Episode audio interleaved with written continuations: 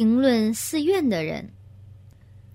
斥责法身寺和苛责詹老奶奶的人会得到大恶报吗？我很怕他会被恶果纠缠。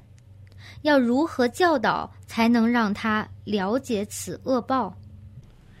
斥责法身寺的人，如果用意在于改进，具有建设性，这就没有恶果。倘若是恶意的辱骂，所造口业将留到来世。严苛责骂老奶奶的人，有更严重的口业。